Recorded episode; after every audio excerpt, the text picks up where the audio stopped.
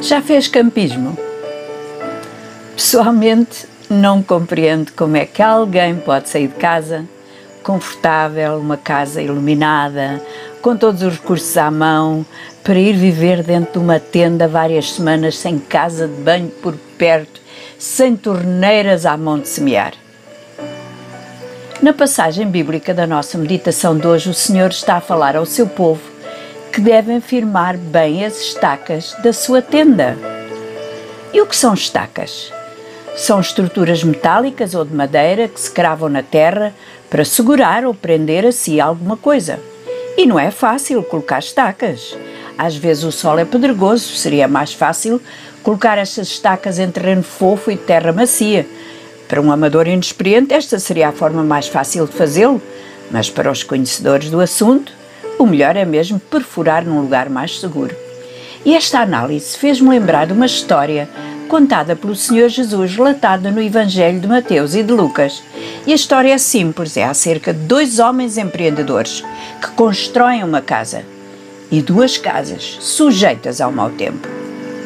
Diferença entre os dois: Jesus chamou um homem de sábio, prudente, e ao outro de insensato ou louco. E nós pensamos que só os sábios constroem casas? Mentira!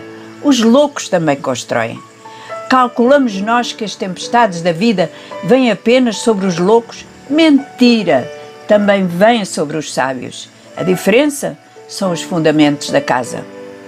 Um colocou os fundamentos na rocha, o outro colocou as estacas da casa sobre a areia. No dia da tempestade, a casa de um abateu-se sobre o temporal, mas ficou firme nas suas fundações. Uma parede aqui, uma janela acolá, mas ficou de pé. A outra casa, disse Jesus, a sua ruína foi completa. E o que tem isto a ver conosco, gente do século XXI? Tem tudo a ver, porque Jesus usa a analogia da casa para nos mostrar um princípio fundamental e imprescindível para o nosso viver cristão. Observamos ou não? Obedecemos ou não à Sua palavra? Em que cremos? Em que acreditamos? onde está colocada a nossa esperança, onde alicerçamos as nossas convicções, onde colocamos as nossas estacas.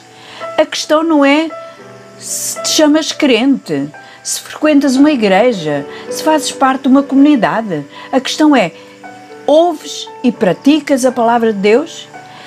Já ouviste que tens que amar a Deus com todo o teu entendimento, alma, forças, acima de tudo e de todas as coisas. Ouviste, mas praticas? Já ouviste que tens que perdoar as ofensas aos teus ofensores? Ouviste, mas perdoas? Já escutaste que não deves julgar os outros, mas insistes em julgar, criticar, passar juízo sobre o que os outros fazem, na maioria das vezes sem estar a par de toda a situação. Já ouviste que não deves andar ansioso pela tua vida, porque essa preocupação, essa ansiedade é contrária ao que Deus diz. No entanto, passas horas sem dormir a magicar nisto e naquilo. Já ouviste que não deves juntar tesouros na terra? Ouviste?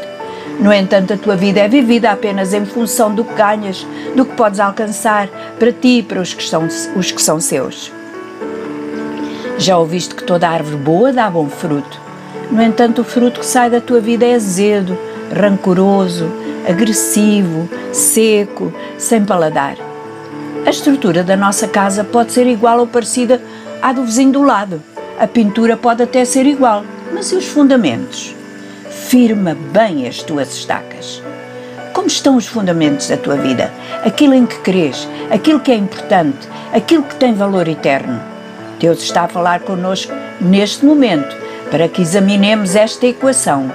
Ouvir igual a praticar. Se praticamos sem ouvir, é construção na areia, pouco sólido. Se praticamos para nosso próprio prazer, para que os outros vejam, para sermos conhecidos como boas pessoas. Se ouvimos e não praticamos, somos como crianças imaturas, teimosas, irresponsáveis, sem caráter espiritual formado.